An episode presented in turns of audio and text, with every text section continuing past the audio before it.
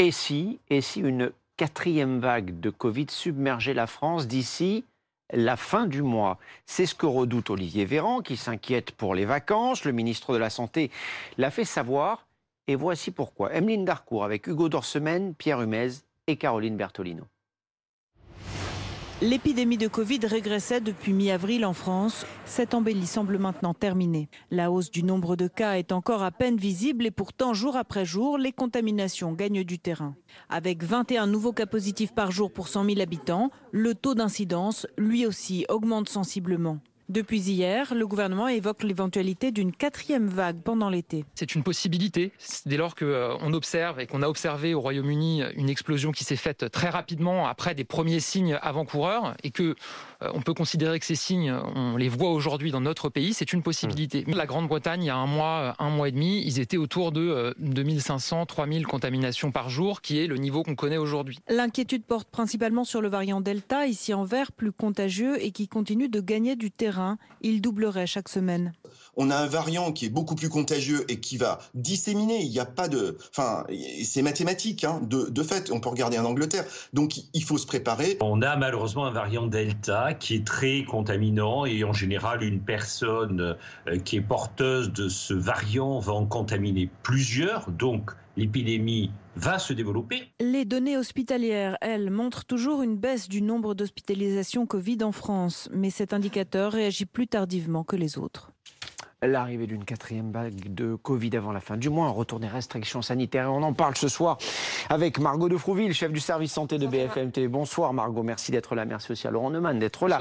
Éditorialiste BFM TV, Jean-François Timsit, bonsoir. bonsoir. Merci d'être avec nous. Vous êtes chef du service de réanimation médicale et infectieuse à l'hôpital Bichat. Et puis nous serons aussi avec Christophe Souk, restaurateur et vice-président de Luminis. Et Mircea Sofonea, maître de conférence en épidémiologie et évolution des maladies infectieuses à l'université de Montpellier. Qu'est-ce qui fait redouter cette arrivée d'une quatrième vague d'ici la fin du mois? Encore une fois, je le répète à Olivier Véran, alors qu'il y a encore quelques jours, on parlait de l'arrivée d'une quatrième vague d'ici, allez, le mois de septembre ou le mois d'octobre? C'est vrai, l'Institut Pasteur avait publié une étude la semaine dernière en disant qu'il y aurait une possible quatrième vague, mais un peu plus tard euh, à l'automne. Mais on voit que tout s'accélère avec euh, l'exemple britannique où le variant euh, Delta a pris le pouvoir sur tous les autres de manière extrêmement rapide. On voit aussi en France qu'il progresse rapidement. Le porte-parole du gouvernement évoquait une augmentation de quasiment euh, de doubler, un doublement quasiment euh, toutes les semaines. Euh, il représenterait 30% des cas selon le gouvernement. Alors nous, on n'a pas ces données publiques, on a celles de Santé publique France qui évoque désormais 40% des tests positifs criblés qui posséderaient la mutation que l'on retrouve dans ce variant Delta. Donc on voit que sa progression est extrêmement rapide et le problème, c'est qu'il est 40 à 60% plus transmissible, donc il va avoir un avantage, il va prendre le dessus sur les autres variants et occasionnant euh, plus de contamination. L'accélération est donc indéniable. Est-elle suffisante, Mircea Sofonea, pour euh, provoquer une quatrième vague dans les semaines qui viennent, comme le dit, comme le craint Olivier Véran? Bonjour. Euh, donc, cette dynamique, on la voit il y a une augmentation des cas qui est due au moins en partie à ce variant Delta qu'on identifie plus contagieux. Euh, par exemple, nous, nos données à, Montpellier sur environ euh, euh, un tiers des, dépistages et criblages que l'on possède sur le territoire français, on, arrive à des estimations d'environ 70% de plus grande contagiosité par rapport au variant alpha qui était déjà plus contagieux de, 40%. Ça, c'est sûr. en revanche, euh, du coup, on ne peut que constater cette augmentation euh, qui, euh, qui va s'amplifier. Ça, c'est une augmentation des cas. Une quatrième vague des cas, c'est possible. En revanche, une quatrième vague des hospitalisations, ça, ça sera plus tardif parce qu'il y a l'effet de la vaccination et celle-ci, elle pourrait être décalée dans le temps, a fortiori si, le, on va dire, la campagne de vaccination bat son plein pendant l'été. Mais ça, c'est un enjeu. On va reparler des hospitalisations dans un petit instant. Moi, ce que j'essaie de comprendre ce soir, c'est si cette progression du variant Delta est forcément synonyme avec l'arrivée d'une quatrième vague. C'est-à-dire que, est-ce que le fait que ce, ce variant progresse à la vitesse à laquelle il progresse aujourd'hui va forcément provoquer une quatrième vague. Est-ce qu'on ne peut pas échapper à cette vague malgré tout? Non, en fait, euh, si, vous voulez, à partir du moment où on, voit des résultats qui sont reproduits dans des circonstances euh, analogues euh, dans des pays qui en plus sont encore plus vaccinés que nous, comme le Royaume-Uni, on ne peut pas croire une nouvelle fois que la France sera épargnée par une remontée des cas qui sera due à ce variant qu'on identifie clairement comme plus contagieux. Jean-François Timsit, cette quatrième vague potentielle, évidemment, pour l'instant rien n'est fait en matière de, décès, d'hospitalisation, de restrictions. Est-ce qu'elle sera similaire aux trois vagues que l'on vient de connaître? Elle, sera, différente, c'est sûr, mais on, peut déjà regarder l'exemple anglais. Hein. Vous allez sur le site du gouvernement anglais, vous étiez au 25 mai à un peu moins de 2000 cas, vous êtes aujourd'hui à 27 000 cas. Vous étiez en semaine glissante à 20% de moins d'hospitalisation la semaine précédente que cette semaine. Il y a déjà 20% de plus d'hospitalisation. Pour l'instant, les décès ne bougent pas, mais l'hospitalisation a commencé à monter. Donc un décalage de 28 jours entre l'explosion des cas anglais et le début de l'hospitalisation qui monte. Mais est-ce qu'on peut comparer la situation britannique où la majorité de la population est vaccinée avec un vaccin qui est, nous dit-on en tout cas, peut-être moins efficace contre ce variant Delta, à la situation française? On est grosso modo à 50% de vaccination AstraZeneca en, en, Royaume-Uni en général. C'est pas à 100%, loin de là. Et euh, les études montrent clairement que ça diminue toutes les vaccinations diminuent l'hospitalisation. Mais d'une manière ou d'une autre, ils sont à plus de 80% de leur population adulte avec une dose et plus de 50% avec deux doses. On en est franchement loin. Hein. et donc, euh, entre les deux, avoir un petit peu plus de vaccins ARN messagers ici et leur taux de vaccination actuel, je pense qu'on est dans une situation où on n'évitera pas une augmentation des hospitalisations dans quelques semaines. Avez-vous le sentiment euh, qu'une accélération, et ce n'est pas le cas en ce moment, hein, mais qu'une accélération de la campagne de vaccination pourrait permettre d'éviter cette quatrième vague, ou en tout cas de la transformer en vaguelette C'est clair que c'est une urgence. Je veux dire, maintenant, il n'y a plus. C'est pas attendre septembre pour dire ah bah finalement on va peut-être se décider un jour à rendre la vaccination obligatoire. Ça serait normalement maintenant où le virus est quasiment éteint, comme l'année dernière à la même époque, mais où on a quelque chose à proposer, à se dire mais voilà on y va et on y va très très fort et très très vite. En tout cas, c'est le message que fait passer le gouvernement aujourd'hui euh, par le biais d'Olivier Véran, le ministre de la Santé, par le biais de Gérald Darmanin, le ministre de l'Intérieur, qui dit attention, euh, si quatrième vague il y a, il y aura aussi un retour des restrictions sanitaires et il faut donc vous faire vacciner. Mais clairement, le, tabou de la vaccination euh, obligatoire est levé. On a commencé par poser la question pour les soignants. Aujourd'hui, c'est Jean-Christophe Lagarde pour l'UDI qui nous parle des personnel de l'éducation nationale et même Gérald Darmanin qui ne serait pas contre l'idée si on lui imposait de vacciner tous les fonctionnaires de son ministère, c'est-à-dire les policiers, les gendarmes, etc. Ça veut dire que la question, elle va se poser. Et j'allais presque dire que c'est un vrai problème politique d'avoir ciblé uniquement les personnels soignants. Parce qu'au fond, tous les personnels, tous les salariés de ce pays qui sont en contact avec les publics sont forcément en contact avec des gens dits fragiles. Sauf que les soignants sont en contact avec les gens les plus fragiles. Oui, mais une fois que vous aurez vacciné même 100% des soignants, vous n'aurez pas réglé le problème de la vaccination en population générale et notamment cette quête de l'immunité collective. Donc en parlant des soignants, on commence à parler déjà d'autres professions et en réalité, on est en train petit à petit de lever le tabou de la, vaccination obligatoire. La vraie question qui se pose aujourd'hui euh, est la suivante vaccination obligatoire ou euh, comment y arriver d'abord et où passe sanitaire. On va rejoindre un, restaurateur qui est euh, avec nous euh, ce soir en direct. Il s'appelle Christophe Souk, il est restaurateur vice-président de, l'UMI à Nice. Nice qui voudrait en quelque sorte, corrigez-moi si je me trompe, certifier les endroits où tout le personnel est vacciné. C'est ça l'idée? C'est exact. Bonsoir Thomas. Déjà, permettez-moi de, souhaiter la bienvenue à BFM Nice puisque c'est un événement aujourd'hui depuis 18h, donc on est très très content de vous accueillir chez nous. Et puis pour revenir sur le sujet, euh, oui, alors nous avons un rendez-vous jeudi matin avec euh, la mairie pour la mise en application euh, d'un label sanitaire qui inclut la vaccination des équipes. historiquement, juste avant l'ouverture, on va dire dès le mois de mai, nous avons rencontré à l'époque Christian Estrosi et Véronique Boré qui est en charge de la vaccination sur toute la métropole pour avoir la possibilité de faire vacciner nos équipes extrêmement rapidement, puisqu'on savait déjà que la vaccination allait être la clé. Donc expliquez-nous euh, très concrètement comment ça fonctionne. Si tout, euh, tout, tout, votre personnel est vacciné, vous obtenez ce label sanitaire et, donc euh, ça rassure vos, vos clients potentiels, c'est ça? Bah, Déjà, il y a plusieurs effets. Le premier, la première chose, c'est pas toutes les équipes de suite, puisqu'en fait, ça prend un petit peu de temps d'avoir les deux vaccinations pour tout le monde. nice a 62% de couverture vaccinale, donc on est déjà très avancé là-dessus. Mais un, ça évite à l'intérieur même des, personnels, parce que vous savez que quand on a des personnels qui entre 18 et, 30 ans, il y a beaucoup d'échanges. Hein, donc on a vite recommandé euh, qu'il y ait une vaccination, puisque la vaccination bloque la transmission, donc c'était la clé dès le départ. La deuxième chose, c'est que quand on travaille dans ce métier-là, on est debout, au-dessus des clients qui sont assis, donc effectivement, il y a un risque de contamination euh, si on porte mal le masque. Euh, donc il faut, il faut que nous, nos équipes et nous, nous soyons euh, vacciner pour éviter de pouvoir contaminer nos, clients. Et effectivement, le but final, c'est quoi? C'est un, c'est faire pousser la vaccination au maximum pour bloquer cette transmission qui est en train de repartir euh, violemment sur les Alpes-Maritimes.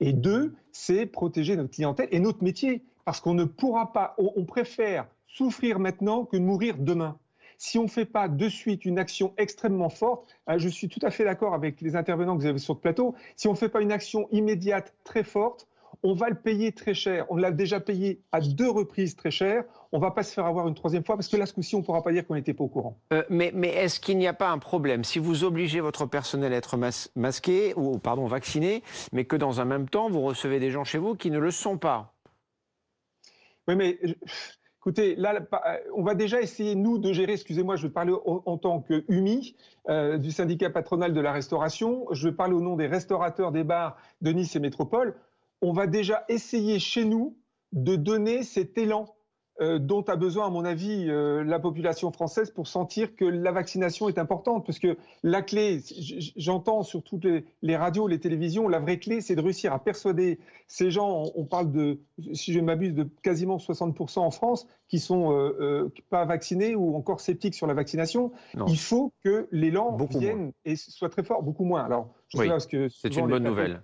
Voilà. Mais euh, il faut absolument, absolument que nous, dans notre profession, on, prouve qu'on est très concerné par la vaccination euh, et, qu'on ne vienne pas nous voir en septembre en nous disant écoutez, désolé, les restaurants, les bars, vous allez de nouveau devoir fermer parce que vous n'avez pas joué le jeu, parce que la vaccination n'a pas suffisamment pris de place en France. Il faut donc inciter les Français à se faire vacciner pour que vous puissiez rester ouverts, ça on l'aura compris, parce que l'enjeu il est aussi, euh, il est sanitaire évidemment, mais il est aussi euh, économique. Laurent. C'est très intéressant ce que propose Christophe Souk, parce qu'au fond, c'est peut-être à l'échelle des restaurateurs l'alternative à la vaccination obligatoire. Ça s'appelle, d'un mot, ça s'appelle la pression sociale c'est-à-dire faire en sorte, et, la pression sociale, elle peut venir de, de plein d'endroits. Elle peut venir des employeurs. C'est un peu l'idée du pass sanitaire. Euh, elle peut venir d'abord des employeurs, parce que c'est vrai qu'il y a, il y a quand même, c'est quand même extrêmement difficile de faire comprendre aux gens, par exemple, que pour prendre l'avion, il faut son passeport vaccinal, mais par contre, le personnel qui vous reçoit des compagnies aériennes, lui, n'est pas forcément vacciné. C'est difficile de faire comprendre que tous ceux qui vont à un concert doivent être vaccinés, ou en tout cas avoir un test PCR, mais ceux qui vous reçoivent, eux, ne sont pas forcément vaccinés. Bah, ce que dit Christophe Souk, c'est dans les restaurants, là où il y a potentiellement du risque, on va vacciner tout le personnel qui vous accueille. C'est quand même extraordinairement incitatif pour les clients de dire ah ben là je vais dans un endroit où les gens sont vaccinés, peut-être que moi aussi j'ai intérêt à le faire. Euh, Margot, les derniers chiffres de la vaccination en France, quels sont-ils? Euh, On en est à 34 700 000 Français qui ont reçu au moins une dose en France. Ça fait un 51,5% euh, de toute la population, donc il ne reste que 48% euh, qui n'a pas reçu euh, au moins une injection. Et pour la protection totale, on est quasiment à 37% de la population vaccinée avec deux doses, bien loin, c'est vrai, du Royaume-Uni, où là, on, on est environ à 20 points de plus à chaque fois. En fait, ils ont le niveau de protection euh, de, doses que l'on a pour une dose. Mais ils ont commencé bien avant nous leur campagne de vaccination parce qu'ils avaient notamment accès à ce, fameux vaccin AstraZeneca. Euh, docteur, aujourd'hui dans les hôpitaux, quelle est la situation? C'est assez calme, ça c'est bien. Mais il faut bien avoir en tête, et je pense que ça va être votre débat de la rentrée, que les personnels sont épuisés, moralement, physiquement, ils ne remettront pas ça.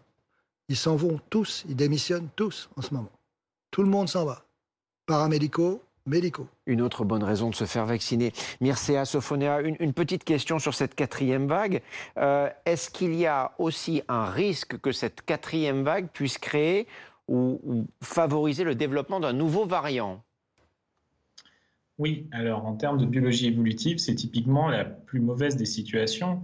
Euh, c'est lorsque vous avez euh, un variant qui, donc un pathogène qui arrive à se propager euh, dans une population, même, même s'il ne se propage pas aussi vite que, que la souche initiale, puisqu'il y a des mesures, parce qu'il y a l'immunité naturelle la vaccination, euh, mais euh, auquel on lui applique un filtre sélectif, on parle de pression de sélection, qui est en fait la vaccination. Et donc, on, va créer finalement le contexte favorable à l'émergence d'un variant qui peut échapper au système immunitaire. Ça ne veut pas dire que c'est systématique et que ça va arriver en France il n'y a rien qui peut prévoir parce que euh, les mutations, elles sont complètement aléatoires. En revanche, euh, par rapport à une situation où on contrôlerait l'épidémie, où il y aurait une circulation à très bas bruit, eh bien là, euh, finalement, la probabilité d'émergence en France est plus élevée, mais elle est aussi plus élevée au Royaume-Uni, plus, plus élevée au Portugal. donc en fait, c'est globalement ce variant Delta qui est en train finalement de pousser dans un environnement où il y a de la vaccination. Donc en fait, on lui propose